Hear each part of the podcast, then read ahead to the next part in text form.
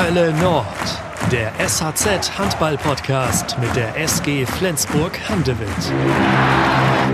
Herzlich willkommen hier bei uns im SHZ Medienhaus in Flensburg zu unserer neuesten Ausgabe des Podcasts Hölle Nord. Heute haben wir ganz besondere Gäste. Herzlich willkommen, Lena Frankenbusch, ein äh, intensiver Fan der SG.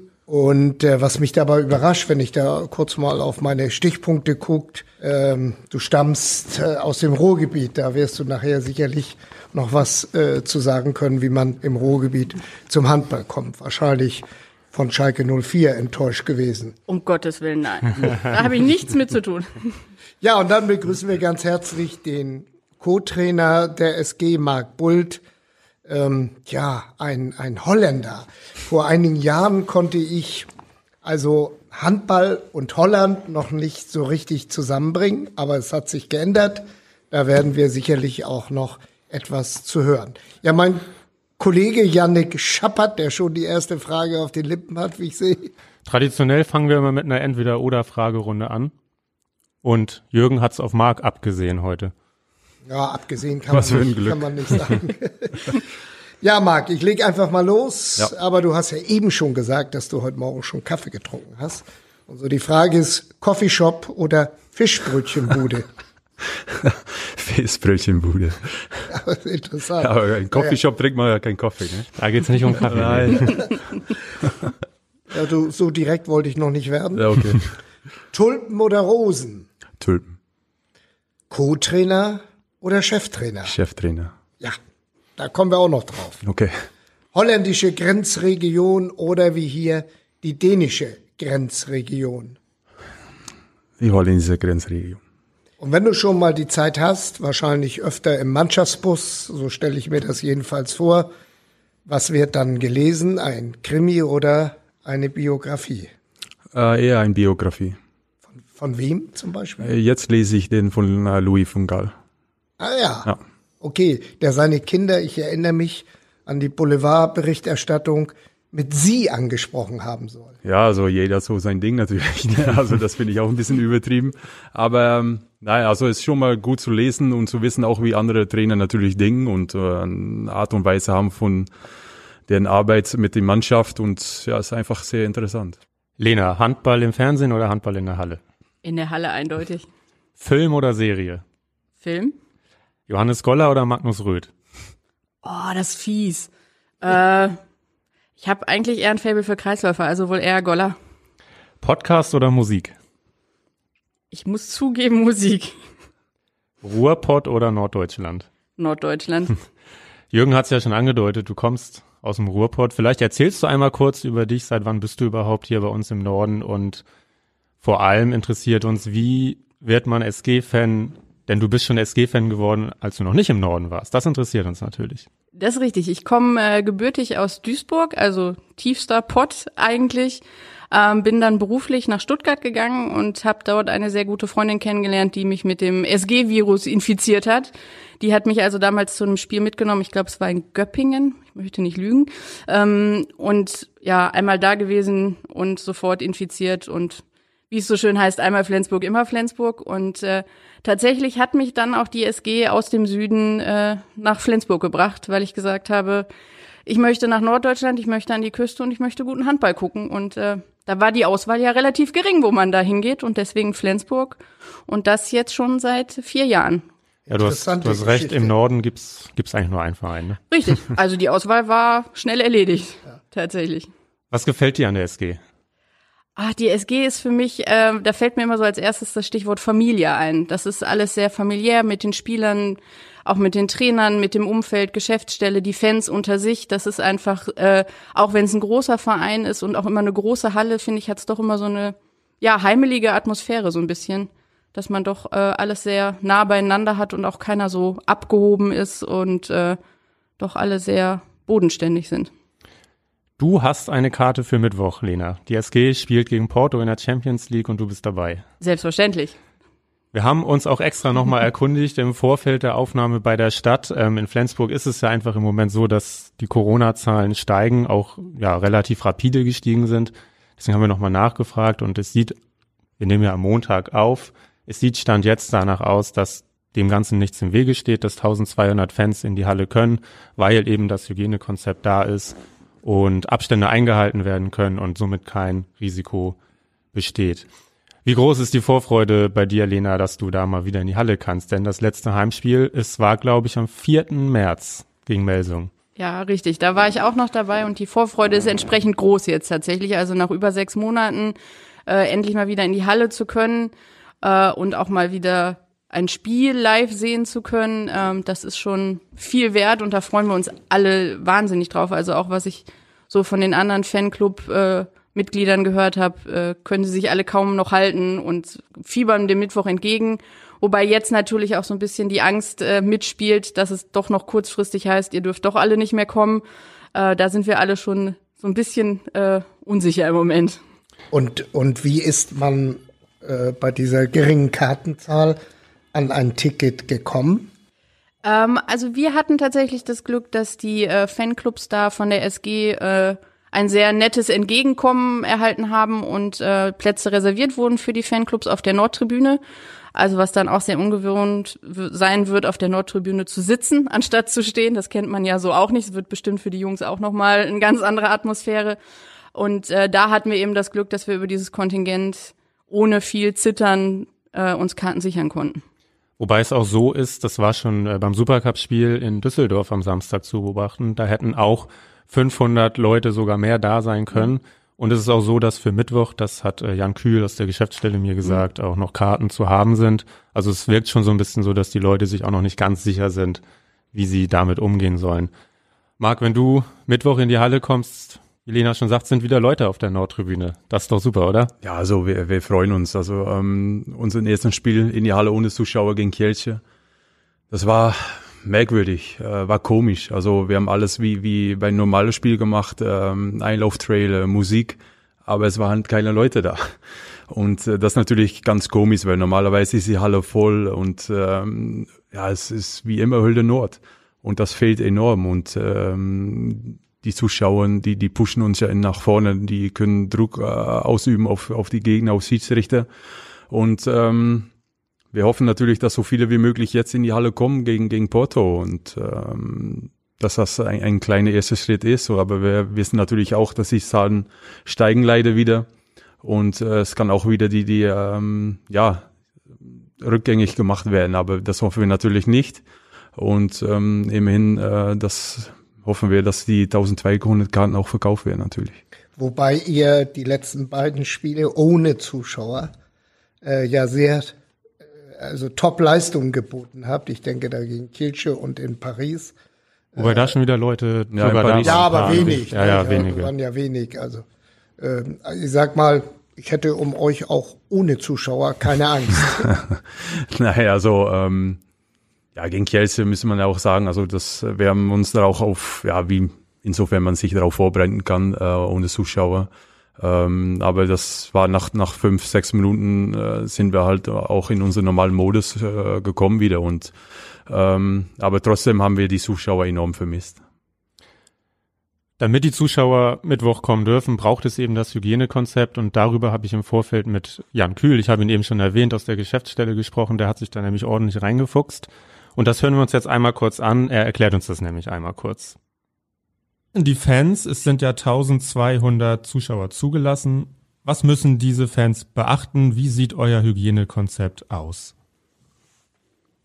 Also grundlegend ist es so, dass glaube ich, ähm, dass es wichtig ist, dass, dass, dass jedem bewusst ist, dass ähm, das eine neue Situation für alle ist. Ich glaube, das wird, wir haben ein Spiel für uns intern ja schon mal erlebt, wie es ist ohne Zuschauer und auch da ist jede Situation neu für jeden, der irgendwie in der Halle ist. Und ich glaube, da muss man mit allen ein bisschen Nachsicht haben und auch ganz sensibel mit der Situation umgehen. Grundlegend ist es so, dass wir jetzt mal oben übergeordnet angefangen vier Zonen haben in der Halle. Also wir haben die Halle vier geteilt, um möglichst die Besucher in den einzelnen Zonen voneinander zu trennen. Das fängt allerdings schon, sag ich mal, vor der Halle an, also nicht nur in der Halle. Da wollen wir natürlich versuchen, Besucherströme möglichst weit auseinanderzuziehen. Das heißt, dass jemand, der in Zone 1 sitzt, auch vor der Halle, am besten gar nicht mit Leuten, die in Zone 2, 3 oder 4 sitzen, ähm, ja, in, in Berührung kommt. Mhm. Und in der Das Halle sind diese Zonen dann auch voneinander getrennt. Ganz genau. Also ähm, nehme ich jetzt mal ein Beispiel. Ich sitze im Block A, also in Zone 1, dann habe ich einen zugeteilten Eingang, was auch wenn ich an der Flens Arena ankomme, deutlich ersichtlich wird, dass ich in der grünen Zone bin und über Eingang 1 den, die Halle betrete. Und dann bin ich ähm, in dieser Zone, aus der ich quasi auch nicht raus kann. Die ist dann abgetrennt. Ich kann also nur mich in meiner Zone bewegen und ähm, gehe als Fan dann, wenn ich die Halle betreten habe, direkt auf meinen Platz und bleibe dort, auch wenn ich nicht auf Toilette muss zwischendurch, ähm, bleibe ich dann in dem Sinne das ganze Spiel auch dort sitzen. Mit der Maske im Gesicht. Ganz genau. Also das ist bei uns ähm, nach unserem Hygienekonzept verpflichtend, dass wir während des ganzen Spiels ähm, eine Maske tragen, einen Nasenschutz.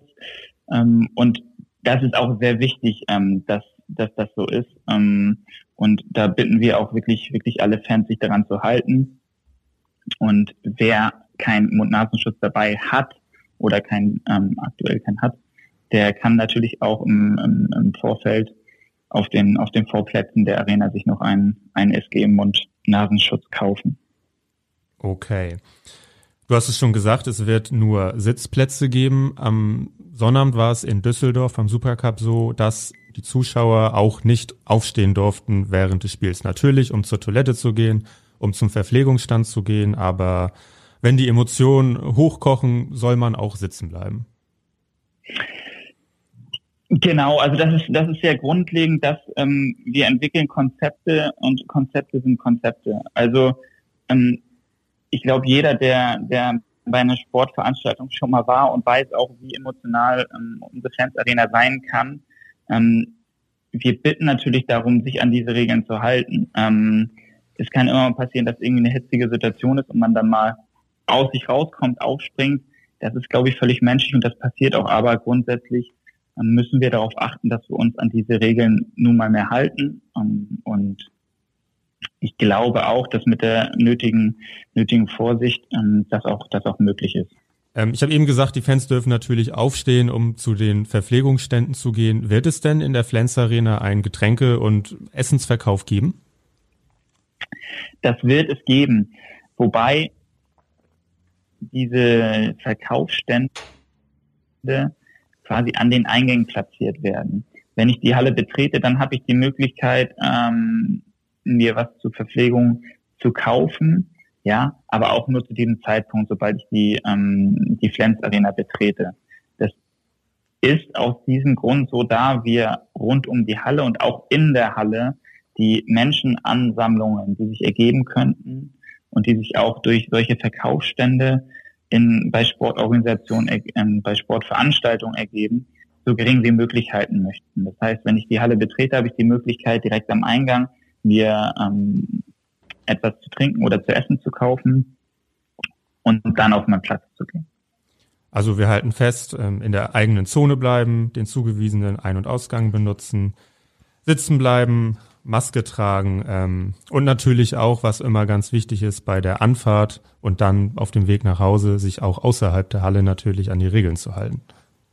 Ganz genau. Also wir können natürlich vieles ähm, steuern, was, was in der Halle passiert. Und auch da gilt natürlich, wie du schon gesagt hast, ähm, sobald ich die Halle betrete, Hände desinfizieren, Hände waschen gründlich immer, Maske tragen, Mindestabstand halten. Aber auch das glaube ich, und da glaube ich, da sind unsere Fans auch, ähm, auch so sensibilisiert für die Lage und so verantwortungsbewusst, ähm, dass bei der Anreise und auch auf dem Vorplatz der Flens Arena bei den zugewiesenen Eingängen, die sich ja nicht nur, wie es sonst gewohnt ist, auf der Danfoss-Tribüne befinden, sondern sowohl auf der Nordtribüne gibt es Eingänge, auf der Südtribüne und auch auf der Osttribüne, ähm, sich in dem Umfeld den ähm, Maßnahmen entsprechend zu verhalten, Abstand zu halten, ähm, das ist schon ganz wichtig. Und ich glaube aber, wie ich schon, wie ich schon eingangs sagte, dass unsere Fans da ähm, gen genug Verantwortungsbewusstsein haben, auch das, auch das zu beachten.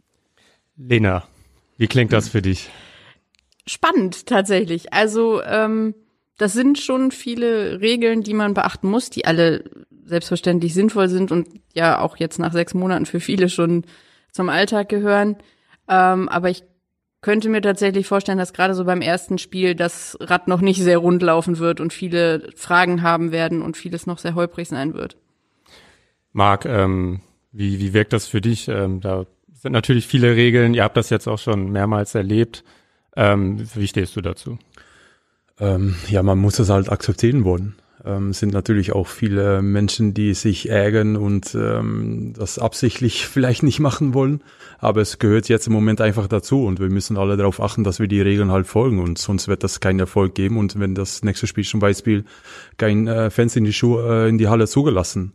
Und ähm, deswegen ist es enorm wichtig, ähm, dass die Zuschauer sich daran halten äh, genauso äh, wie, wie Jan Kühl gerade den Konzept quasi vorgestellt hat. Äh, und das ist für den Verein wichtig, für die Fans wichtig und so für uns genauso. Also müssen einfach alle sich daran halten. Und wir merken es ja selber auch, wenn wir nach Paris fliegen oder wo auch immer sind, müssen wir auch in ein Hotel uns daran halten. Und das ist mittlerweile jetzt ganz normal und ja, gehört dazu. Ja, in dem Zusammenhang an euch beiden die Frage, ich fange mit Lena an, die im Handball ungewöhnliche späte Anpfiffzeit von 20.45 Uhr. Wie sieht man das, Lena, aus Fansicht? Sie verdreht schon die Augen. ähm, ich muss zugeben, im ersten Moment, nachdem ich tatsächlich gesagt habe, okay, wir, haben, wir können Spiele gucken, ich bin dabei, fiel mir dann irgendwann ein, okay, das Spiel ist erst um Viertel vor neun. Ähm, da habe ich dann doch wieder kurz gezögert, aber äh, man will es ja sehen. Was natürlich schwierig ist, wir haben äh, eben auch Fans, die jetzt nicht direkt aus Flensburg kommen, sondern vielleicht noch bis nach Schleswig zurückfahren müssen oder sogar noch weiter. Und für die ist es natürlich schon, ähm, ich sag mal, eine Herausforderung, wenn man berufstätig ist und am nächsten Morgen wieder am Schreibtisch sitzen muss und man ist dann erst um halb zehn, elf zu Hause, weil man noch nach Hause fahren muss nach so einem Spiel, dann ist es schon grenzwertig. Also uns ist es tatsächlich lieber, wenn es äh, so um 19 Uhr ist, dann kann man nach der Arbeit kommen und ist auch wieder äh, zu einer angenehmen Zeit zu Hause. Übrigens, äh, auch wir als Tageszeitung, als gedruckte Tageszeitung, haben damit äh, unser Problem. Äh, wir hatten nach dem Spiel in Paris, ähm, wo wir ja nun wirklich uns gefreut haben, dass jeder das lesen soll, äh, mit dem Andruck, das Problem, also ein Teil, äh, die Andruckzeit steht ja fest der Zeitung, die haben wir ein bisschen rausgeschoben. Und dann ist äh, der, der erste Teil eben ohne die aktuelle äh, Berichterstattung herausgekommen, der zweite Teil dann nicht, so dass wir selbst in Flensburg selbst unterschiedliche äh, Gruppen hatten. Die einen haben es gelesen, die anderen nicht. Das kam zu Telefonanrufen. Der eine sagte, mein Arbeitskollege, der mir gegenüber sitzt, hat zu Hause gelesen. Der, wo, der wohnt in Översee, der hat es gelesen und ich habe es hier nicht gelesen. Was ist da los? Marc, ähm, wie beeinflusst so eine späte äh, Zeit äh, den Rhythmus der Mannschaft? Ähm, wir haben das ähm, ja jetzt äh, mehrere Mal erlebt. Äh, das erste Mal war natürlich das Heimspiel gegen Kielce. Darauf haben wir die Spieler angesprochen, dass das Spiel also später anfängt, äh, Viertel von neun, dann als was wir gewohnt sind. Und die Spieler haben alle ihren eigenen Rhythmus. Äh, und das, der eine hat nochmal einen kurzen Training morgens, der andere geht nochmal spazieren mittags. Und die, die haben auch ähm, ihre eigene Ver Verantwortung natürlich. Also wir können nicht ja nicht alles vorschreiben, äh, was sie machen müssen. Und ähm, alle Spieler sind natürlich anders und alle bereiten sich anders vor auf ein Spiel, aber die müssen das schon beobachten, natürlich in Acht halten, dass das Spiel erst um Viertel von neun anfängt. Ab wann seid ihr dann zusammen? Wir sind immer eine Stunde, also Heimspiele eine Stunde dreißig äh, vorher in die Halle. Okay. Ja. Relativ kurz. Ne? Ja, also das, das muss auch gar nicht lange sein. Also meistens äh, sind die ersten Spiele so äh, knapp äh, zwei Stunden vorher da und äh, dann kommen alle so ein bisschen reinspaziert in die Kabine und dann fängt die Vorbereitung aufs Spiel an. Lena, du hattest schon erzählt, die Nordtribüne wird ja bestuhlt sein, ganz ungewöhnlich, sonst die größte Stehtribüne der Bundesliga. Habt ihr da euch schon Gedanken gemacht? Die wird ja den Fanclubs mehr oder weniger äh, vorbehalten sein. Mhm. Habt ihr euch schon Gedanken gemacht, wie ihr da Stimmung erzeugen könnt? Ähm, tatsächlich lassen wir uns da so ein bisschen überraschen, weil wir auch noch nicht genau wissen, wie die Einteilung ist. Also auch innerhalb der Nordtribüne, weil ja alle Fanclubs auf der Nordtribüne sitzen. Ähm, wir haben aber äh, mit Jan Kühl auch abgeklärt, dass wir auch Trommeln ausnahmsweise mit in den Sitzplatzbereich nehmen dürfen, was ja sonst nicht möglich ist. Und äh, ich denke, mit Trommeln und auch mit Unterstützung der anderen Fanclubs werden wir da auch mit einer bestuhlten, gering besetzten äh, Nordtribüne ein bisschen Stimmung in die Halle kriegen. Das glaube ich schon. Jetzt bin ich mir ehrlich gesagt nicht ganz sicher. Haben wir gesagt, dass du bei den Wikingern bist? Nee. Haben wir nicht Haben gesagt. wir Nicht. Na, das geht ja Und aber sogar, nicht. sogar ein Amt bei den Wikingern hast. Genau, aktuell bin ich äh, Schriftführerin bei den Wikingern. Dann haben wir das nämlich auch noch aufgeklärt. Sehr gut. Marc, ähm, wie war es denn am Sonnabend in Düsseldorf von der Atmosphäre her? 2100 Zuschauer in einer Halle, die sonst 10.000 oder mehr Leute fasst. Kam da was rüber? Kam da was an auf dem Feld? Äh, ja, schon. Ähm, das merkt man natürlich, dass es Zuschauer anwesend sind, aber es war halt anders äh, als normalerweise. Also es ist, wie gesagt, eine große Halle und da dürfen nur 2600 Zuschauer rein und ähm, die haben trotzdem aber schon gute Stimmung gemacht. Und ähm, das macht dann uns auch viel, viel Spaß. Äh, dass, wir freuen uns über jede einzelne Zuschauer, der im Moment in die Halle reinkommen darf. Und ähm, das brauchen wir, das braucht der Handball. Und äh, wir hoffen natürlich, dass es ja jetzt hoffentlich ein bisschen steigern kann. Ich äh, komme um die Frage nicht herum, dass äh, auch die Anreise war anders. Und ihr seid mit dem großen Rivalen aus Kiel zusammen in Anführung in eurer Maschine äh, von Sonderburg nach Düsseldorf geflogen. Erzähl doch mal, äh, wie lief das so ab? Ähm, eigentlich sehr gut. Also wir haben in, im Vorfeld schon ähm, ausgemacht oder ähm, wer als erstes einsteigt und ähm, gab es Sitzordnung. Natürlich ist es sehr komisch, man reist ja nicht äh, mit, mit den Gegner äh, zusammen an.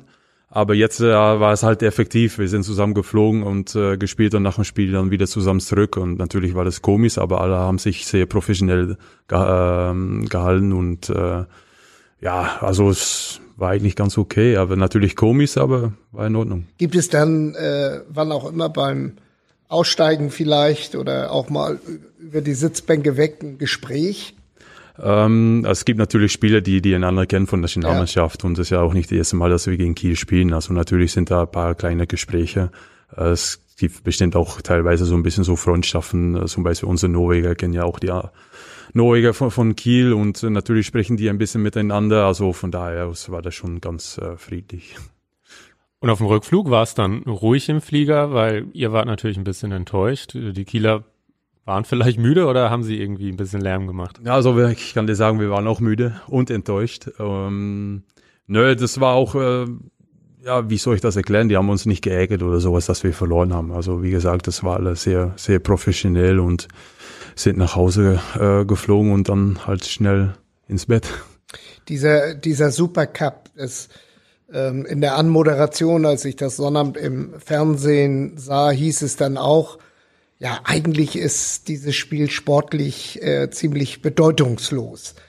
Und nach zwei Minuten äh, merkte man sofort, also von Bedeutungslosigkeit war bei den Spielern nichts zu, äh, zu spüren. Man ging auf beiden Seiten richtig zur Sache. Ähm, das hat also für euch keine Rolle gespielt. Na, also erstmal ist es ein, ein Spiel, um einen Titel zu gewinnen. Und ähm, wir sind alle so ehrgeizig und wir, wir hassen es einfach zu verlieren. Und zweitens ist es halt ein Nordderby, der gespielt wird in Düsseldorf. Also von da aus äh, waren beide, beide Mannschaften natürlich sehr heiß, um das Spiel zu gewinnen. Und ob das eine, jetzt ein Supercup war oder ein Ligaspiel, ähm, man spielt immer um zu gewinnen. Das ist einfach so.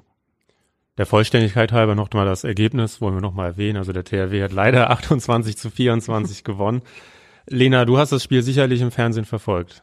Äh, ja, ich habe es tatsächlich äh, entgegen meiner Planung im Fernsehen verfolgt, weil ursprünglich war geplant, dass ich meine Familie besuche und es dann live in der Halle in Düsseldorf, äh, was ja nun mal nebenan liegt, äh, äh, anschaue. Da aber die Ticketsituation, ob ich jetzt als Flensburger in NRW in eine Halle darf, sehr unsicher war, ähm, habe ich dann davon abgesehen und habe es dann zu Hause verfolgt, wehmütig. Wie fandst du denn die Leistung von der SG? Ich finde sie immer gut. Also gar keine Frage. ähm, es sprach nichts dagegen. Es hätte auch genauso gut anders ausgehen können. Ähm, klar hat äh, der THW nun doch mit Sargosen an Klasse noch gewonnen. Äh, und wir müssen einfach sehen, äh, so ohne die Stammkreisläufer oder vielmehr nur mit Simon, der vielleicht auch noch nicht zu 100 Prozent einsatzbereit ist. Ähm, dafür haben wir uns sehr, sehr gut geschlagen. Marc, nun war ja diese äh, seltene Konstellation vor dem Spiel so, dass ihr ein, ein Riesenspiel in Paris gemacht habt und der THW zu Hause sang- und klanglos äh, gegen Nantes, Nantes ja. eingegangen war. Ähm, äh, kann man da bei euch äh, im Hinblick auf das THW-Spiel von einem Leistungsabfall sprechen? Ähm, also man muss ja wissen, dass wir die Vorbereitung äh, angefangen hat mit einem kompletten Kader. Und dann ähm, verabschiedet sich Goller nach drei, vier Wochen und, und Heinl auch mit einer, einer schweren Verletzung. Das heißt, wir haben keinen Kreisläufer. Wir trainieren und, und äh, spielen in die Freundschaftsspiele ohne Kreisläufer, ähm, beziehungsweise Mats Menzer muss am Kreis spielen oder ein Jöran ähm, Sögert muss am Kreis spielen. Ähm, da spielen jetzt Spieler auf äh, verschiedene Abwehrpositionen, wo die noch nicht gespielt haben. Ähm, ein Simon Halt und Magnus Röth machen das jetzt überragend in Innenblock. Äh, wie gerade auch schon angesprochen, äh, Simon Halt müssen wir aufpassen, der hat zehn Monate kein Handball gespielt. Ähm, müssen verdammt gut für, also aufpassen, dass seine Belastung nicht so hoch wird. Ähm, ja, wie gesagt, ähm, um so mal ein bisschen so eine Zusammenfassung gegen Kielce, ähm, ja, haben wir ja super gespielt. Das zeigt einfach viel Moral und Qualität in dieser Mannschaft, obwohl wir ohne Kreisläufe gespielt haben. Und in Paris äh, war das genau so. Also wir haben ja einen Kreisläufer gehabt mit Dom jetzt natürlich, der auch dort äh, sich gut präsentiert hat. Und wir spielen dort auch einen, einen unglaublichen guten, äh, guten Handball. Und äh, klar wissen wir auch, Kiel verliert den Nanz und wird das jetzt nochmal doppelt so, so heiß sein wie normal äh, gegen uns so, so ein, äh, ja, für den Supercup. Und äh, wir wissen aber selber auch, wir haben das auch oft erlebt, zum Beispiel in 2017, wo wir auswärts in Montpellier mit 12, 13 Tore verlieren. Und das nächste Spiel war dann Kiel auswärts und das gewinnen wir. Das ist Sportweg, das ist, ja. ist nicht planbar und ja. Ähm, ist teilweise unberechenbar. Und es ist aber nicht so, dass wir gedacht haben, ja guck mal, die verlieren jetzt hoch gegen Nantes. Ähm, pff, das wird alles äh, sehr einfach. Das kann ich dir versprechen, dass wir das niemals machen, äh, egal gegen welche Mannschaft wir spielen. Und es war ja auch, finde ich zumindest, war enger als vier Tore am Ende. Natürlich zog der THW am Ende ein bisschen davon. Kiel, das kennt man ja so, kommt auch viel über die Wucht aus dem Rückraum. Ich finde aber den besseren Ball hat die SG gespielt. Ja, also wenn man auch, ähm, natürlich sind wir auch sehr enttäuscht in die Kabine gegangen, weil, äh, wie gesagt, unser Ehrgeiz ist, ist so hoch, wir hassen es zum Verlieren. Ähm, das macht uns echt keinen Spaß, natürlich. Aber dann nachhinein, wenn man überlegt und das äh, Spiel nochmal zurückguckt, dann spielen wir die erste Halbzeit ein überragendes Handball. Äh, super Abwehr und, und äh, Buritz hat seinen Paraden und vorne haben wir die Abschlüsse da, wo wir sie haben wollen und äh, die Chancenverwertung war halt nicht auf unserer Seite. Und dann die zweite Halbzeit ging genauso weiter wie die erste Halbzeit, aber wir verlieren halt ähm, ja nach 45 Minuten die, die Kräfte. Wir verlieren natürlich auch noch mal an Jöran nach fünf Minuten mit einer muskulären Verletzung. Wie geht's Jöran eigentlich? Ähm, der hat heute eine ein Untersuchung und wir müssen halt abwarten, was, was mit ihm ist. Und wir hoffen natürlich nicht, dass es schlimm ist dass wir ihn ähm, ja Mittwoch einsetzen können. Aber in dem Spiel verlieren wir ihn auch noch. Also das heißt, wir können die Kräfte nicht auf viele Schulter verteilen. Und das merkt man dann äh, an die letzten zehn Minuten, dass wir zwei, drei technische Fehler mehr machen, dass in Abwehr ein Schritt weniger gemacht wird. Und dafür ist Kiel auch ähm, einfach so gut. Die haben natürlich mit Sargosen ein, äh, ja, ein, ein, ein Spieler gekauft mit einer unfassbaren Qualität und das hat er in dem Spiel auch gezeigt. Also Jöran Johannessen Verletzung am äh, linken jo. hinteren Oberschenkel, ja, genau, ne? da musste er irgendwie raus. Ja. Ähm, Lena, das ist ja auch für mich ist es jede Saison wieder so. Ich freue mich immer sehr auf die Neuzugänge, so zu sehen, was was können die, was bringen die der SG. So jetzt nach drei Pflichtspielen, wie ist da so dein erster Eindruck? Das ist doch top. Auf jeden Fall. Also bis jetzt bin ich noch nicht enttäuscht worden äh, und auch in den letzten Jahren nicht und auch in diesem Jahr bin ich rundum zufrieden, äh, was wir so dazu gekauft haben, sag ich mal. Und ähm, ja, also ich denke mal, da ist noch Luft nach oben, aber der Situation geschuldet, es fehlen einfach die Testspiele, es fehlt der Rhythmus, äh, es fehlen die Kreisläufer, damit man wirklich die Spielzüge machen kann, die man machen würde äh, unter normalen Bedingungen. Und äh, so gesehen, ich bin rundum zufrieden und äh, da haben die Trainer wieder eine gute Wahl getroffen, würde ich sagen. äh, Marc, ähm, kurz vor Saisonbeginn ist ja die Zeit der sogenannten Experten, die sich dann über äh, oder Prognosen abgeben, wie es denn laufen wird. In einem Interview, was heute über die Agenturen heute Morgen erst gelaufen ist, hat Alfred Gislason gesagt, dass Kiel und Flensburg das, also den Titel unter sich ausmachen werden. Siehst du das auch so? Natürlich, wenn wir wie immer ähm, vorne dabei sein, aber es ist auch eine Frage, dass sie, also wie jetzt im Moment auch, die Spieler müssen auch fit bleiben. Unser Programm ist halt so brutal, dass wir ähm, echt darauf achten müssen, dass die Spieler, ähm, also dass die Belastung gut verteilt wird.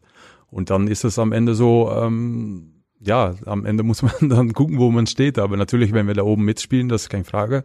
Dafür hat die Mannschaft äh, unfassbare Qualität. Weil es sieht auch natürlich in die Zukunft echt positiv aus jetzt diese Saison, wo dann Goller hoffentlich und, und äh, Jakob Heinl auch wieder äh, zurückkommen. Dann haben wir auch Option mehr und dann ähm, werden wir auch ein bisschen stabiler sein in, in Abwehr und haben wir auch mehr ähm, Chance, die, die Belastung auf mehrere Schulter zu verteilen die Belastung ist ja noch stärker als in den letzten Jahren, wo man sich ja schon beklagt hat über, über die vielen Spiele. Und jetzt ist es ja noch komprimierter. Also müsste man dann nicht eigentlich noch einen größeren Kader haben? Ähm, ja, jetzt spielen natürlich jetzt viele Faktoren mit. Ähm, es ist jetzt auch nicht so, dass wirtschaftlich die Lage optimal ist durch den Corona. Äh, natürlich, wenn ich, ähm, äh, wenn Mike äh, die Frage gestellt wäre, dann hätte er natürlich noch gerne drei, vier Spiele dabei, aber in Endeffekt können sie auch nur 16 auf dem Spielfeld stehen. Ähm, Hauptsache geht es jetzt erstmal darum, dass die verletzten Spieler hoffentlich schnell wieder zurückkommen und ähm, dass wir die Belastung aushalten können. Lena, was traust du der SG denn zu in dieser Saison? Ach, äh, grundsätzlich immer alles, muss ich ja ganz ehrlich sagen. Es ist natürlich, bin ich auch ehrlich, schwierig, äh, den Verein von der anderen Förde in diesem Jahr ähm, zu schlagen mit der Klasse, die sie einfach jetzt haben. Ähm, aber grundsätzlich gebe ich Marc da vollkommen recht, es hängt auch immer mit davon ab, äh, ob wir verletzungsfrei bleiben. Kommen Johannes und Jakob relativ zeitnah, sage ich mal, zurück und bleiben gesund und alle anderen bleiben auch gesund haben wir ein Wahnsinnspotenzial in unserer Mannschaft und da ist so ziemlich alles möglich. Aber es ist halt tatsächlich auch in diesem Jahr eine Belastung, die ich äh, nicht eintauschen möchte mit irgendwem. Also das ist ja sonst schon sehr komprimiert und jetzt ja eben noch mal alles enger und alles dichter, wenn dann auch noch im Januar tatsächlich äh, der Großteil der Jungs nach Ägypten fliegen soll zu einer WM, dann äh, weiß ich nicht, wie so eine Belast, äh, Belastung beim Körper ankommt und wie die verpackt werden soll. Wenn wir da verschont bleiben, äh, größtenteils, finde ich, ist nach oben hin alles möglich. Es ist ja auch ein Teufelskreis. Ne? Jetzt fallen Johannes und Jakob aus. Dadurch müssen andere Spieler, Magnus Röth zum Beispiel, der sich ja eigentlich mit Franz Semper die Spielzeit hätte teilen sollen, nehme ich mal an, der muss jetzt schon wieder viel mehr ran, als er eigentlich sollte. Und das hatten wir ja letzte Saison auch schon, als Holger Glandorf zu Beginn ausfiel. Ja, genau. Also ähm, Magnus hat jetzt auch eine neue Rolle in die Abwehr. Er übernimmt die Position ähm, jetzt von Johannes Goller in Innenblock und das sorgt natürlich für noch mehr Belastung. Und äh, das merkt man jetzt auch gegen Kiel auch, wo er dann nach 40, 45 Minuten sagt von ja, ich brauche mal eine Minute Pause. Und ähm, natürlich haben wir jetzt mit, mit Franz auch einen super Ersatz, äh, der auch einen sehr guten Job macht äh, in, der, in der rechten Rückraum. Also von da aus sind wir auch sehr gut aufgestellt, aber es ist kein Geheimnis, dass die Belastung für die Spieler äh, ganz hoch ist. Jetzt haben wir natürlich Flensburg-Kiel, werden immer als erstes genannt, aber dahinter sind ja immer die klassischen Verfolger. Wir haben die Rhein-Neckar-Löwen, die Füchse Berlin, Magdeburg. Melsung wird auch immer mitgenannt, ähm, hat es aber irgendwie noch nie so richtig geschafft, oben reinzustoßen. Wen hältst du von diesen Verfolgern, nenne ich sie mal, für am stärksten, Marc?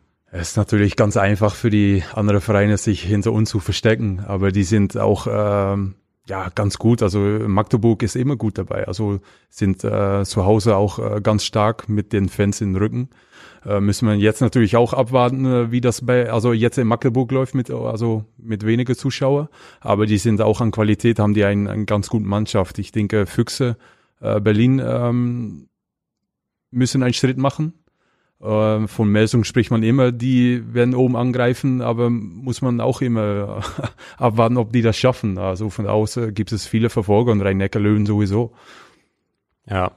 Seit 2017, Dezember 2017, hat die SG ja zu Hause keinen Punkt mehr abgegeben. Lena, auch durch eure Unterstützung natürlich. Glaubst du, dass dieser Heimvorteil, der die SG ja wirklich sehr auszeichnet, dass der jetzt leidet?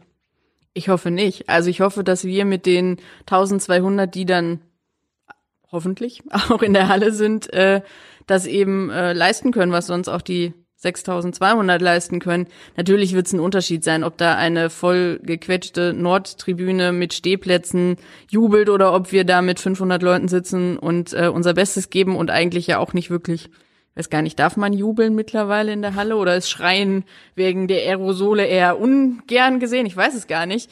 Aber äh, wir werden auf jeden Fall mit unseren Händen und unseren Trommeln ordentlich äh, Gas geben um die Jungs nach vorne zu peitschen, damit das auch so bleibt, dass wir keine Punkte hergeben in der Hölle Nord. Ist natürlich auch für die, für die Gegner auch beeindruckend, wenn man sieht, äh, ja. kurz vor dem Einlauf, wo man in die Halle kommt, dass ja. die, die, die Nordtribüne schon voll ist. Ja. ja, das ist schon äh, also beeindruckend einfach und das wird jetzt natürlich fehlen, aber wir haben keinen Zweifel, dass sie das in deren Form auch schaffen werden. Lena, äh, abgesehen von der gegenwärtigen Begrenzung äh, der Zuschauerzahlen in der Halle. Ähm, da habe ich noch mal zwei Fragen zu. In dieser äh, spiellosen langen Zeit, wie hat man da kommuniziert untereinander im Fanlager? Ähm, tatsächlich ähm, muss ich zugeben, ist das auch ein bisschen weniger geworden. Dadurch, dass es ja zwischenzeitlich auch mit dem Lockdown so war, dass man sich ja auch maximal mit zwei Leuten treffen durfte, fielen ja auch die Dinge, die wir sonst neben dem Spielfeld gemacht haben, einfach weg. Also gemeinsames Essen gehen oder ähnliches äh, hat dann auch gar nicht mehr stattgefunden. Äh, sobald das wieder erlaubt war, tatsächlich haben wir in kleineren Kreisen natürlich versucht, ähm, wieder uns zu treffen und auch ein bisschen was zu machen, auch für unsere Mitglieder natürlich. Und äh, jetzt, wo gerade alles wieder anläuft und auch von der SG viele Infos kommen und auch viel äh, ja, Goodies an uns gegeben werden, für die wir sehr dankbar sind, äh, wird natürlich ohne Ende kommuniziert, äh, ja, hauptsächlich per per E-Mail oder per WhatsApp oder Social Media, weil man eben den direkten Kontakt, dadurch, dass wir uns ja auch in der Halle nicht sehen, bisher nicht hatten. Vor Corona. Ähm, wie war da die Lage? Nimmt äh, das Fanlager, ich meine jetzt an reiner Masse, äh, weiter zu? Oder ist es ein bestimmter Kreis, den es schon seit Jahren gibt und und das, also ich sag mal, äh, äh dass jeden Monat 50 dazukommen. Ich meine jetzt nicht nur bei euch bei den Wikingern, sondern vom allgemeinen Handballinteresse hier in der Region. Ah, das ist, oh, Puh. Schwierige Frage. Ähm, also ich denke schon, dass es immer ein bisschen zunimmt, durchaus. Also gerade auch mit den Meisterschaften ist natürlich ähm, das Interesse gewachsen an der SG. Als Meister ist man immer ein bisschen interessanter als, äh, als ja. Mitläufer in Anführungsstrichen. Ähm, wir verzeichnen tatsächlich im Fanclub doch auch immer wieder, dass immer mal jemand dazukommt äh, und auch neue Gesichter mit auftauchen bei, bei Spielen oder bei äh, Auswärtsfahrten oder ähnlichem. Nun muss man natürlich äh, in Flensburg gerade sehen, das Einzugsgebiet ist jetzt nicht das größte. Also irgendwann hat man halt auch jedes Dorf in äh, Flensburg, Schleswig und Nordfriesland erreicht, was Handball angeht. Äh, und dann hört es halt irgendwann auch auf. Aber ich denke schon, ähm, je besser die SG ist und je präsenter sie auch ist, umso mehr Fans kommen einfach auch dazu. Das sieht man, glaube ich, auch bei Auswärtsspielen. Ne? Da, da sind auch häufig dann viele Zuschauer in der Halle, die mhm. ja gar nicht aus Flensburg mitgereist sind, sondern ja, so wie du eigentlich in deiner Anfangszeit dann genau. dazukommen. Ja, genau. Wir haben ähm, auch eine sogenannte Südfraktion, wie wir sie immer so schön nennen, aus der ich dann tatsächlich auch stamme, in Anführungsstrichen. Und äh, das sind gut, was würde ich jetzt mal schätzen, 20 bis 30 Leute, die sich von Frankfurt bis äh, in die Schweiz aufteilen und äh, dann auch fleißig zu Auswärtsspielen gehen würden, wenn sie denn dann dürften, äh, was ja dieses Jahr ein bisschen schwierig ist, da ja Gästefans auch äh, nicht zugelassen sind in diesem Jahr, können sie natürlich nicht in Göppingen und Balingen äh, unterstützen, wie sie es sonst tun würden. Wir wollen damit so den Teil über das aktuelle Sportliche abschließen. Also wir nehmen mit, die SG, die wird wieder ganz oben angreifen. Ich habe auch noch Mike Machulla, also den Cheftrainer im Ohr. Er sagt natürlich, spielt die SG jetzt nicht, um, um nichts zu gewinnen. Aber in diesem Jahr, in dieser Saison muss das Ziel auch ein bisschen übergeordneter sein. Und da sagt er, es geht einfach darum, den Handball zu platzieren, den Handball im Blickfeld zu halten. Und du nickst, Marc, das siehst du natürlich genauso. Ja, also im Vorfeld wird natürlich auch viel über das Supercup äh, gesprochen. Also man hätte es vielleicht hier im Norden spielen können, aber ich denke auch, es wäre auch wichtig, wie das jetzt gemacht worden ist. Also ähm, es war wieder Handball im Fernsehen. Und ähm, darüber haben auch viele Leute sich äh, gefreut. Und das ist einfach ein, ja, ein kleiner Schritt, würde ich mal sagen, zu Normalität, obwohl äh, viele Sachen natürlich immerhin noch äh, sehr merkwürdig sind und anders wie normal. Aber ähm, es ist enorm wichtig, dass wir uns wieder weiterhin präsentieren und dass es in Fernsehen kommt, dass Leute wieder in, in die Halle kommen dürfen. Und das ja, ist auch in dieser Saison ähm, sehr wichtig. Wir wollen jetzt so ein bisschen Themenwechsel machen. Wir wollen so ein bisschen nochmal über deine Arbeit als Co-Trainer sprechen. Wenn du jemandem erklären müsstest, was deine Aufgaben sind als Co-Trainer von Mike, wie würdest du das erklären? Wie würdest du das zusammenfassen? Ähm, als Co-Trainer ähm, ist es natürlich auch ein wenig begrenzt. Also natürlich, äh, Mike äh, bereitet die, die ganze Training vor. Zum Beispiel jetzt in Vorbereitung habe ich auch teilweise eine Aufgabe, um zum Beispiel mit den Außenspieler auf eine andere Seite zu trainieren oder Kreisläufe oder Torhüter. Ähm, jetzt, wo alles angefangen hat, Champions League und Liga, ähm, ist die Arbeit äh, Wissen mehr und äh, Mike und mehr äh, sehr intensiv. Äh, wir bereiten uns, also wir verlangen viel von, von den Spielern und die Spieler verlangen auch viel von, von uns. Das heißt, äh, die wollen perfekt vorbereitet äh, sein, wenn, wenn wir ein Spiel spielen und äh, das ähm, ja, also wir arbeiten eher sehr, sehr äh, eng zusammen, ähm, verbringen auch viel Zeit äh, hinter dem Laptop, indem wir natürlich unsere Gegner auch analysieren und ähm, um unsere Spieler so gut wie möglich vorzubereiten und ähm, sprechen natürlich viel über Taktik, Abwehr, Angriff. Ja, das, wie gesagt, also der, der Job als Co-Trainer ist halt natürlich sehr begrenzt, weil die, also die Verantwortung hat Mike in Endeffekt. Wir zeichnen ja Montag auf, haben wir schon gesagt. Mittwoch kommt Porto. Wie viel Zeit hast du jetzt schon mit Videoanalyse von Porto verbracht und wie viel kommt da jetzt noch? Das hat eigentlich sofort nach dem Supercup angefangen. Ähm, gestern haben wir uns den ganzen Tag damit ähm, ja, beschäftigt. Und heute, äh, die haben jetzt auch Samstag noch ein Spiel gespielt, Ligaspiel, die haben wir heute bekommen. Die werden wir heute auch analysieren und ähm, ja, eigentlich den ganzen Tag. Und dann wird geschnitten und. Genau, richtig. Ähm, hast du dann, Mike war ja auch schon mal hier bei uns zu Gast, er erzählte, dass du dann vor allem auch auf die Torhüter guckst ähm, und auch euren Abwehrspielern so ein bisschen ja, Videomaterial zusammenschneidest.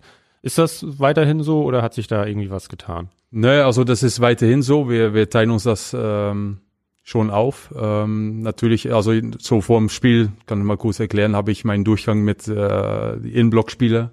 Da gehen wir nochmal der Angriffstaktik von der Gegner durch und da äh, ja, ja, habe ich meinen Fokus drauf. Okay. Ähm, was in, dein, in deinen Augen, was braucht es, um wirklich ein gutes Gefühl vom Gegner zu haben? Also wann denkst du, ist die Mannschaft wirklich exzellent vorbereitet? Ähm, ja, so wir gucken viele Spiele von unseren Gegner und dann äh, gucken wir alles bis in der kleinste, kleinste Detail und dann bekommt man auch Sicherheit äh, was man auch die Mannschaft vermitteln kann. Und ähm, ja, wie gesagt, wir bereiten uns sehr intensiv auf den Gegner vor, haben zum Beispiel im Abschlusstraining auch nochmal natürlich Video mit der Mannschaft und zeigen denen auch nochmal alles und damit die halt mit viel Sicherheit in das Spiel gehen. Gibt es, gibt es auch die Situation, wo man, also man hat nach dem Videostudium die eigene Mannschaft eben eingestellt auf diesen Gegner. Jetzt erkennt man auf der Bank nach was weiß ich, schon nach einer Viertelstunde, verdammt nochmal, die spielen ja heute ganz anders. Ich meine den Gegner. Ja. Äh, wie läuft dann eine, eine, die dann ja erfolgen muss, eine taktische Veränderung der Einstellung der Mannschaft? Das geht recht schnell. Also wir werden echt schnell merken, wenn ein Gegner doch was anderes spielt, ähm, als was wir bis jetzt dann gesehen haben. Und die Spieler merken das auch schnell genug. Und das ist nur also drei, vier Sekunden, dass Mike dann sagt, ja, pass auf, die spielen jetzt einen anderen Spielzug, äh, lass uns so und so darauf reagieren. Also das geht recht schnell, dafür brauchen wir nicht so viel Zeit. Okay. Aber das passiert schon mal. Ja, natürlich. Äh, wie gesagt, wir gucken uns eigene Spiele an und sind dann teilweise auch überrascht, ey, pass mal auf, spielen die doch ein bisschen anders, aber darauf können wir auch sehr schnell reagieren. Ja, okay. Und du hast es schon gesagt, in der Vorbereitung viel Zeit mit Torwarttraining verpasst. Das war ja in den sozialen Medien, Lena wird es auch gesehen haben, immer schön zu sehen, immer wenn Torwarttraining irgendwie im Bild war, war auch Marc Bult im Bild. Äh, Johannes Goller war in der letzten Folge zu Gast und hat auch gesagt, irgendwann hast du ihn gefragt, ob er nicht mal ein bisschen unterstützen kann, weil deine Schulter ein bisschen lahm wurde. Ja, ja also für Johannes, ähm, der kann ja nicht so viel noch mit seinen ähm, mit seinem Fuß. Äh, daraufhin ist es auch wichtig für ihn, die Schulter in so Bewegung äh, zu haben natürlich. Und darum ist für ihn auch gut, dass er teilweise mitwerfen kann. Und äh, das tut ihm gut, das tut die Torhüter gut und das tut mein Schulter auch gut. das glaube ich, ja. Ähm, widersprichst du Mike eigentlich, wenn du etwas anders siehst als er in der Spielvorbereitung? Ähm, ich, wir sind uns ziemlich schnell einig immer. Und natürlich ähm, so in der Halbzeit von einem Spiel habe ich vielleicht andere Sachen gesehen als er, aber damit lasse ich ihm natürlich auch oft in Ruhe, äh, obwohl, also es sei denn, ich denke, das ist ganz wichtig, dass er das weiß. Uh, weil er hat natürlich, also wir haben unseren Plan, der Plan steht. Jedes Spiel, äh, die wir haben, haben wir einen anderen Plan. Also von da aus ist das eigentlich oft klar und, und logisch und äh, gibt es kaum was zu sagen. Und im Spiel selbst, äh, was ist da deine Aufgabe? Also ich sitze ja ähm, nah am Wechselbereich und ähm, wir haben ja so gesagt die Spezialistenwechsel, Abwehrangriffwechsel und ähm, wenn zum Beispiel ähm, ein Abwehrspieler auf der Bank sitzt, dann reden wir noch mal kurz über was passiert ist jetzt, warum haben wir dort ein Tor bekommen, was können wir dann besser machen und ähm, ja, das ist so der Bereich, wo ich dann arbeite. Lena, gibt es gibt es äh, von eurer Seite jedes Spiel läuft ja nicht gleich so, wie es laufen soll, äh, dass man sagt, sag mal, äh, wen hat der denn da heute? Wieso hat der den auf links gestellt? Und, und warum sitzt der noch auf der Bank? Gibt es, gibt es diese Diskussion? Ach, selbstverständlich. Also auf der Tribüne sitzen, glaube ich, mehr Trainer als jemals auf der Bank gesessen haben in der Flens Arena. Also ähm, da kann man, glaube ich, jeden fragen und jeder hat eine bessere Idee als Mike äh, in manchen Situationen. Äh, da gibt's natürlich den, der sie dann auch vehement äußert und dann gibt's den, der sie für sich behält äh, und den, der sie vielleicht im Nachhinein äußert und sagt, warum hat er denn das und das nicht gemacht? Ähm, das ist ganz selbstverständlich, äh, aber ich glaube, da ähm, haben die Trainer dann mehr Kompetenz, als jeder Trainer auf der Tribüne zu bieten hat. Sicherlich, ja. Wie war, wie war denn eure Reaktion 2017? Äh, die SG hat, ja, Mike zum Cheftrainer befördert. Marc wurde Co-Trainer. Ähm, mutig kann man das sicherlich nennen. Wie wurde das aufgefasst bei euch? Äh, sehr gut tatsächlich. Also wir hatten äh, im Großteil von vornherein vollstes Vertrauen in Mike und seine Kompetenz und äh, waren auch sehr froh mit der Wahl, also und sind es noch tatsächlich. Und äh, Marc als Co-Trainer war natürlich äh, die für uns gesehen Optimallösung. Äh, wir mussten uns nicht an ein neues Gesicht gewöhnen und äh, an neue Namen erst recht nicht und wussten, was wir kriegen und äh, sind bis heute damit sehr zufrieden. Das heißt, ähm, ihr habt ja weiterhin sehr guten Eindruck von den beiden. Man muss es sich ja auch noch mal vor Augen führen. Also zwei deutsche Meisterschaften gleich in den ersten zwei Jahren, unglaublich. Ähm, Lena, die beiden also stehen ja nicht so im Fokus wie die Mannschaft. Also die Helden, sag ich mal, in Anführungsstrichen. Jürgen, ich weiß, dass du das Wort Helden nicht gerne magst in Bezug ich auf Sport. Ich sage immer, wenn meine jungen Kollegen äh, ganz schnell häufig von Helden sprechen, dann sage ich immer, hört mal zu, ein Held ist einer, oder als Held kannst du jemanden bezeichnen, der zwei Kinder vor dem Ertrinken rettet und nicht einer, der viele Tore wirft. Gut, aber das ist vielleicht ein altersbedingter kleiner, Unterschied. Kleiner Exkurs, ja. aber um, also eure Helden sind ja immer eher die Spieler, ich sag's trotzdem. Ähm, die Trainer nicht so im Fokus. Ist das so oder ist das vielleicht sogar anders?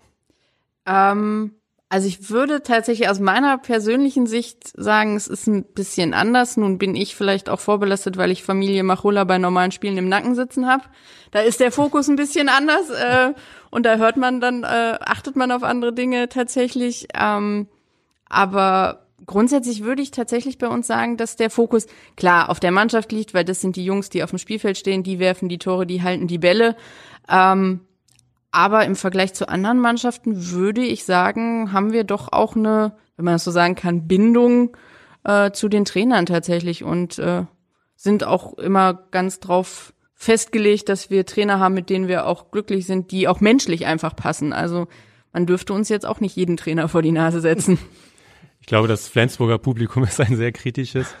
Wie benimmt sich Familie Machulla in der Halle?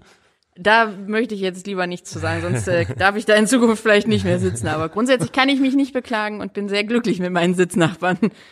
Wie schon gesagt, Mike war ja auch schon mal bei uns zu Gast und ähm, da haben wir auch über eure Zusammenarbeit gesprochen und äh, da hören wir uns jetzt noch mal einen kleinen Ausschnitt von an. Das ist genau das, äh, was uns auszeichnet, dass wir ähm, viel, viel Spaß in unserer Arbeit haben, dass wir uns sehr, sehr gut ergänzen. Dass das Magne, äh, habe ich wirklich einen großen Respekt vor, diese Rolle vom Spieler zum Co-Trainer sehr, sehr gut gemeistert hat. Er hat ähm, ja, er ist sehr, sehr professionell und trotzdem hat er diese Lockerheit, die mir gut tut, die der Mannschaft gut tut. Und ähm, es wird eine verdammt lange Saison ohne, ohne Spaß zu haben. Und das ist äh, dieses, ja, was wir immer machen. Also wir reden viel äh, dummes Zeug auch äh, auf den Fahrten und wir haben echt viel Spaß miteinander und so und sind trotzdem sehr professionell in unserer Arbeit. Ähm, wir ergänzen uns sehr, sehr gut. Ich bin froh, dass ich ihn an meiner Seite habe. Hast du die Folge gehört? Ja. Dann war das jetzt nichts Neues, das Nein, Lob.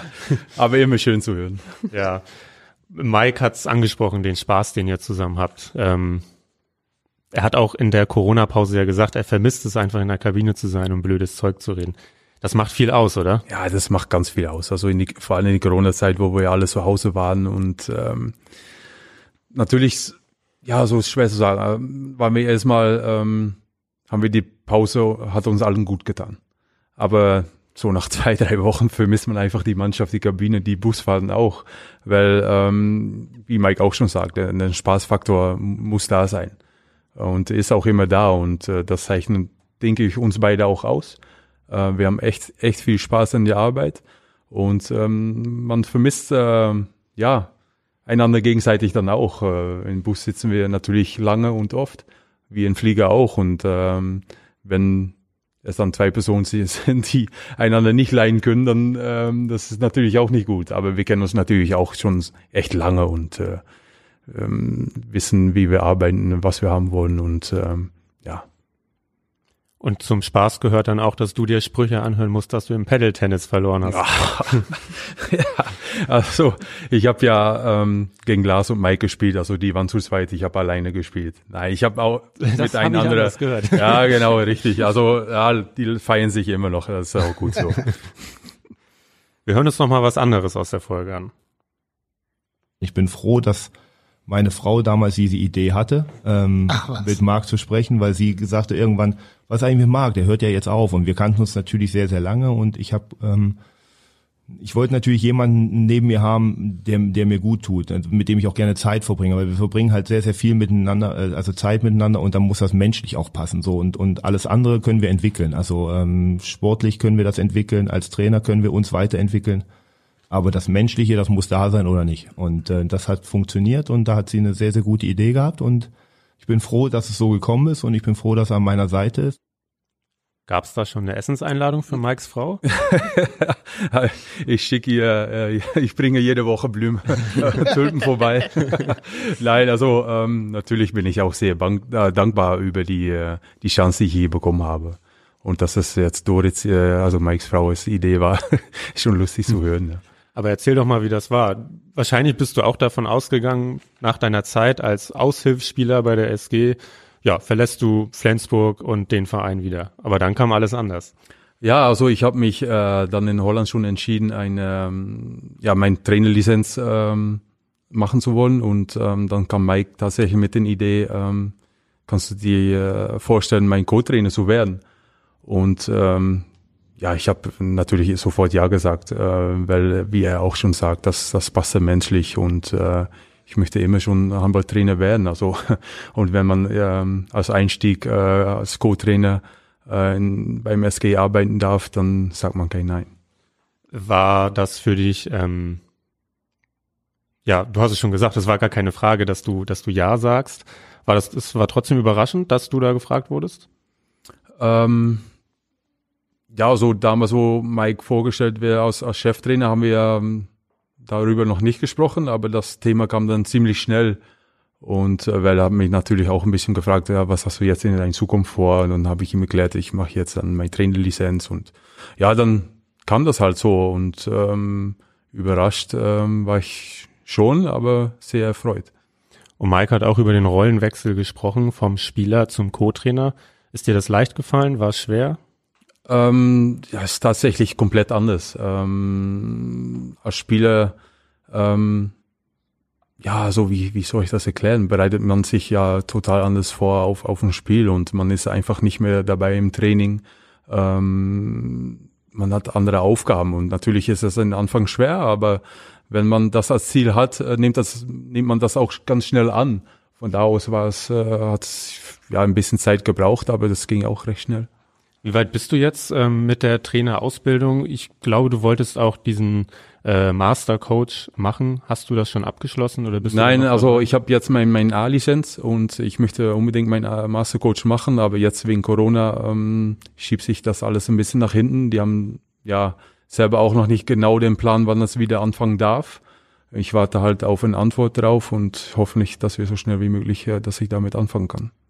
Und dann machen wir uns nichts vor. Äh, dein Vertrag wurde verlängert, da haben wir uns natürlich alle sehr drüber gefreut. Lena nickt. Ja, auf jeden Fall, natürlich. ähm, aber es wurde ja auch kommuniziert. Also wenn da jetzt ein Verein kommt, der Interesse an dir hat als Cheftrainer und du hast Interesse an diesem Verein, dann würdest du das auch machen und dann legt dir die SG auch keinerlei Steine in den Weg.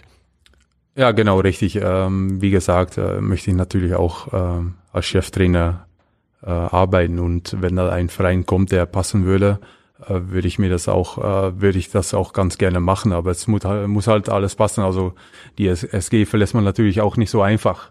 Man weiß, was man hier hat und ähm, wie Lena auch schon gesagt hat, es ist unglaublich familiär hier und ähm, es ist ein Top-Verein und die Bedingungen sind nahezu optimal. Von da aus muss es schon ähm, ja ein Verein sein, der zu mir passen muss. Das heißt, äh, Nordhorn, ich glaube, da gab es mal eine Anfrage, ja. äh, wäre dann schon schwierig. Ein Verein, der gegen den Abstieg kämpft, ist dann nicht so, ja, das, was du möchtest. Ähm, ja, man ist jetzt hier das, das Niveau hier gewohnt und es ist halt schwer davon Abstand zu nehmen. Man hat seine persönlichen Ziele und äh, man möchte auch gewisse Ziele für eine Mannschaft haben. Und ob das jetzt ähm, ein, den Kampf gegen den Abstieg ist, ähm, ob man da äh, als Cheftrainer, also, also als erste Stelle ähm, arbeiten möchte, ist auch ein, ja, ist schwierig. Natürlich hat man es nicht fürs Aussuchen, ähm, welchen Verein man Cheftrainer als Cheftrainer arbeiten möchte. Aber wie gesagt, es muss halt passen und äh, Norton war in dem Moment ähm, ja nicht mein Ziel. Wann war dieses Angebot da? Das war Anfang letztes Jahr, also in Vorbereitung kam eine Anfrage von Norton.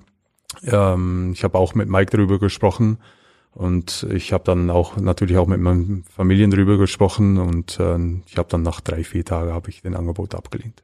Wobei ja eigentlich nichts nahe nahegelegener hätte, als für dich nach Nordhorn zu gehen. Ne? Nein, eben, weil wir uns, also das war auch meine erste äh, Station als, als äh, Profi-Handballer natürlich. Ähm, wir haben den Zeit dort echt, echt genossen und äh, der Umgebung, also meine Heimatstadt ist 40 Kilometer weg, also das würde, äh, was das angeht, alles passen. Aber wie gesagt, ich habe auch meine Ziele, die ich äh, schaffen möchte und das hätte ich nicht mit Nordhorn schaffen. Hast du denn einen Plan in der Schublade, wie du als Chef sein möchtest? also ich habe natürlich auch in meiner aktiven Karriere viele Trainer erlebt und ähm, ja, die haben natürlich alle deren eigene Art und Weise von, von Arbeiten und ich finde es halt wichtig, wie wir hier mit die Mannschaft arbeiten. Äh, wir legen viel Wert auf äh, Kommunikation und wir haben immer für die Spieler ein offenes äh, Ohr, die können alles mit uns besprechen. Und ich glaube, das ist schon der Zukunft äh, von den Trainern. Natürlich habe ich auch ähm, ein bisschen ältere Trainer erlebt, ob man jetzt Trainer aus dem Balkan erlebt hat oder wie auch immer, ähm, muss man äh, mit der Mannschaft aufs, ja, muss man gut kommunizieren können und halt auch auf eine menschliche Art. Und das ist jetzt im Moment echt äh, sehr wichtig. So arbeiten wir hier mit, mit den Jungs und das gefällt mich echt sehr gut. Äh, Stichwort offenes Ohr, Lena. Haben die Spieler ein offenes Ohr für euch? Auf jeden Fall. Also ähm, ich weiß nicht, wie oft wir schon nach Auswärtsspielen oder äh, auch nach Heimspielen mit den Spielern in Kontakt gekommen sind und einfach nett gequatscht haben oder einfach auch mal äh, übers Spiel reden konnten oder sei es auch darüber, wie geht's der Familie. Also doch, das äh, haben wir schon immer das Gefühl, natürlich gibt's den einen oder anderen Spieler, der nach dem Spiel lieber in der Kabine bleibt und nicht unbedingt rauskommt. Und es gibt den Spieler, der immer rauskommt. Äh, oder den, der einfach nur in den Bus einsteigt, nett grüßt und das war's. Und den, der noch stehen bleibt. Aber grundsätzlich äh, fühlen wir uns da schon immer sehr empf herzlich empfangen, wenn wir dann doch mal ein Anliegen haben. Denn sei froh, dass du ein Handballfan und kein Fußballfan bist. Auf jeden Fall, wobei ich Fußball tatsächlich auch mag, aber ähm, eben anders. Ja. Aber hast du womöglich äh, Sorge, dass durch das Coronavirus das auch im Handball so ein bisschen distanzierter werden könnte? Am Wochenende in Düsseldorf war es als Pressevertreter so, es gab ja keine Mixzone, es gab keine Pressekonferenz. Äh, die Fragen waren in einer WhatsApp-Gruppe mhm. zu stellen und es gab einfach keinerlei persönlichen Kontakt schafft natürlich auf Dauer Distanz. Hast du da Sorge? Also Sorge nicht wirklich. Natürlich wird es für uns alle ungewohnt sein, dass wir nicht nach dem Spiel aufs Spielfeld gehen und noch äh, ein Pläuschchen halten oder ähm, noch ein bisschen abklatschen können oder ähnliches, sondern dass einfach diese Distanz da ist. Aber wir haben ja alle die Hoffnung, dass das irgendwann in hoffentlich naher Zukunft äh, wieder so ist, dass äh, wir wieder Kontakt zu den Spielern haben dürfen, der ein bisschen enger ist als das Zuwinken von der Tribüne aus. Ja, die Hoffnung haben wir auch. Die Hoffnung habe ich wirklich auch, ja. Ich weiß noch, Marc, äh, kurz vor der Corona-Zwangspause, äh, da äh, hatte ich Isabel Hofmann, eure Pressesprecherin, gebeten, ob du noch mal aus der Kabine kommen könntest. Da warst du ganz schön überrascht. Meinte so, was willst du jetzt wirklich was von mir? Weil das ist natürlich, du stehst als Co-Trainer ja nicht im Rampenlicht. Ähm, und tatsächlich wollte ich dich dann was zu Mike fragen. Das tat mir dann ein bisschen leid. Ja, alles gut. ja, also da, als Co-Trainer ähm, haben wir ja nicht die Aufgabe, um nach dem Spiel mit der Presse zu sprechen. Ähm, ich habe zwar ich glaube, das war zwei oder dreimal Mike ersetzt beim Pressekonferenz nach dem Spiel. Ähm, aber das war es dann auch. Aber einmal hast du ihn auch auf der Bank ersetzt. Das war gegen genau. Celje, wo er kurzfristig krank geworden war. Ja. Das hat dich sicherlich äh, bestärkt, dieses Erlebnis. Ähm, ja, auch, ja, natürlich, auf jeden Fall. Ähm, dann hat man nach dem Spiel echt ähm, so ein Gefühl, dass man das öfters machen möchte. Von da aus äh, stärkt man nur den, den Ziel, irgendwann Cheftrainer zu sein, zu werden. Wir sind fast am Ende angekommen. Wir haben noch ein paar Fanfragen an dich, Marc. Du musst noch ins Fanverhör. Ja, alles gut. Legen wir los. Juju Dinges möchte wissen, was wolltest du als Kind werden? Was war vor vielen Jahren dein Traumberuf? Ja, schon zufällig, weil äh, jetzt im Sommer war ich bei meinen Eltern äh, zu Hause und meine Mutter hat mich einen ähm, Schularbeit äh, ge gezeigt, die ich als Grundschüler gemacht habe. Und da, da habe ich dann tatsächlich geschrieben, dass ich gerne Formel 1 äh, Fahrer werden möchte. Also irgendwie ist das äh, irgendwas schiefgelaufen. Also anscheinend ähm, Formel 1 Fahrer. Nicht schlecht. Also ja. Formel 1 ist ja, muss ich sagen, nicht so in meinem Blickfeld, aber ich weiß gar nicht, ist das in Holland groß? Also jetzt im Moment ja, wo wir Max Verstappen dabei haben und äh, vorher war natürlich sein Vater, hat den Formel 1 gefahren und ähm, das ist schon ziemlich groß, ja. M. Decker 03 möchte wissen, wo machst du am liebsten Urlaub? Da, wo Sonne ist. Also ähm, ich liebe die Sonne und wir gehen gerne Griechenland, Spanien, halt da, wo es warm ist und wo wir es äh, mehr genießen können. Aber haben wir hier doch dieses Jahr reichlich. Ja, genau. Das, also wir haben das hier auch äh, wirklich äh, echt gut genossen, muss ich wirklich sagen. Ja. Reuter Finn, ich nehme an, er heißt Finn Reuter, fragt, welche ist deine Lieblingsband? Äh, ich war in Berlin äh, bei zwei Konzerte, eine von U2 und eine von Goldplay und ähm, das schon, also Goldplay ist schon mein Lieblingsband, aber das, die Musik, die ich höre, ist schon ein bisschen stimmungsabhängig. Also äh, zum Spiel ist das mehr so ein bisschen Musik, was aggressiv macht. und ähm, wenn ich Sport treibe, auch ein bisschen so, ja, wir haben ja in Holland auch ein paar bekannte DJs, da höre ich auch gerne den Musik zu. Lutz Petersen, das ist keine Frage, aber ich will es trotzdem erwähnen. Äh, er sagt selbst keine Frage, sondern eine Feststellung, die Meisterschaft geht nur über die SG. ja, das werden wir am Ende sehen. So, Lena, ja. du bist Fan, wir sind im Fanverhör. Was möchtest du Marc noch fragen zum Abschluss? Oh Gott. Ui. Das ist, ich bin unvorbereitet, das ist unfair. Grundsätzlich möchte ich eigentlich wissen, wie lange er noch bei uns bleibt. Wie lange wir ihn halten können. Auf Dauer. Richtig lange. Du weißt natürlich auch den Beruf, äh, die, die Mike und ich haben, ist ziemlich ja. unsicher, ne? Ist, äh, ist Erfolg, erfolgsabhängig. Ähm, aber wir haben vor, noch ein bisschen hier zu bleiben. Also ich. Ja, das. Mal sehen ja, Das hören wir sehr gerne. Ja. Lena, noch, noch eine weitere Frage? Ich, ich überlege gerade tatsächlich, ähm, Jetzt hast du die Chance gegeben. ja, jetzt hört habe ich die. Chance, ne? Ja, äh, richtig, lass mich, äh, lass mich nicht von alleine, das ist gemein. Das ist ne? immer so, wenn man einen Finger hinhält, dann Ja, wird ja. Hand genommen. Ja, ja, das ist ja, äh, ist ja so. Ähm, jetzt müsste ich mal äh, kurz in meiner äh, Holland-Affinitätskiste kramen. Äh, vielleicht fällt mir da noch was Schönes ein. Ähm, mehr Nord- oder Südholland? Nordholland. Ach, gut, da werden wir uns leider nicht einig. Tut mir leid. Super. Ja, dann sind wir am Ende angekommen. Vielen Dank an euch beide, dass Gerne. ihr euch die Zeit genommen habt. Marc, viel Erfolg für Mittwoch. Äh, Dankeschön.